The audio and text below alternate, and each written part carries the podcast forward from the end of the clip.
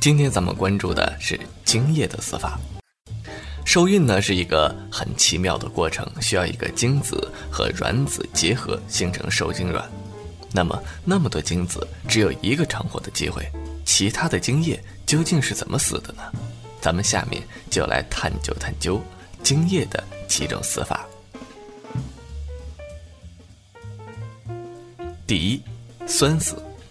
阴道里的 pH 值大约为四点零，对于微生物的精子而言，这样的生存环境呢，完全无法生存。虽然精液中含有某些碱性物质，例如精囊的分泌液，能够在精子进入阴道的时候起一定的中和作用，但是射精是一次性的，阴道内的酸性物质却在持续的产生，所以逗留太久就只能死翘翘了。第二，游泳累死。精子的身长呢，大约是六十微米，而女性的阴道长度足足有八厘米。要不是射精啊，仅仅是阴道的这一段距离就够小蝌蚪们长途跋涉了。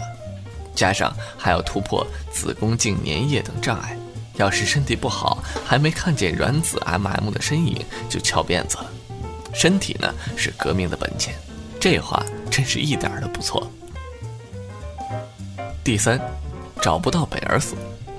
一般情况下啊，女性只能排出一个卵细胞，两侧卵巢呢交替排卵，这对精子来说可就是太悲催了。两根输精管啊，岔路口上还没有指示标志，成心的吧？没办法，总有一部分精子先生跑错轨道，踏上了永远也不可能遇上卵子 M M 那条不归路。至于那些从压根儿不可能受精的管道进去的精子呢，就是个悲剧。第四，干死。性交的时候，经射精进入阴道的精子可以存活五天左右，但是如果你把种子撒在了墙上、地上，那么它们的命呢就短得多了。暴露在空气中的精子会在几分钟之内脱水而亡。第五。因烟酒而死，香烟中的尼古丁会干扰男性体内性激素的分泌，并且对精子有直接的杀伤力。另外，长期大量的饮酒也会影响精子发育。第六，热死。地球人都知道啊，蛋蛋之所以挂在体外，就是为了维持较低的温度，以保证精子的正常产生。暂时的散热不会导致精子在一段时间内质量下降，但是如果长期的闷热呢，就会大大影响精子的成活率和质量。第七，电离子辐射而死。电离子辐射呀，对人体的各种细胞均会产生一些程度的伤害，而精子呢，当然也无法逃脱。第八，死于避孕套中。如果不幸撞上了避孕套，那么精子先生们勾搭卵子 M M 的邪念基本上就泡汤了，他们只能在乳胶容器中悲催的度过余生。第九，被巨噬细胞吞噬而死。输精管结扎手术是一种将输精管截断后结扎的绝育方法。这样呢，精子从睾丸中产生后就不能正常的排出体外，更别说跟细胞结合了。那么这些精子都跑哪儿去了呢？在人体中啊，观察发现，输精管结扎之后，巨噬细胞会将精子吞噬掉。但是在动物的实验中，还发现了产出其他精子的途径，例如牛的睾丸可以将日产量百分之五十的精子重吸收。第十，被梅毒螺旋体附身而死。梅毒螺旋体啊，是一种小而纤细、末尖端螺旋形状的微生物，人主要通过性接触、胎盘、产道等途径传染，还有极少量人经由非性接触、输血、间接接触等途径被传染。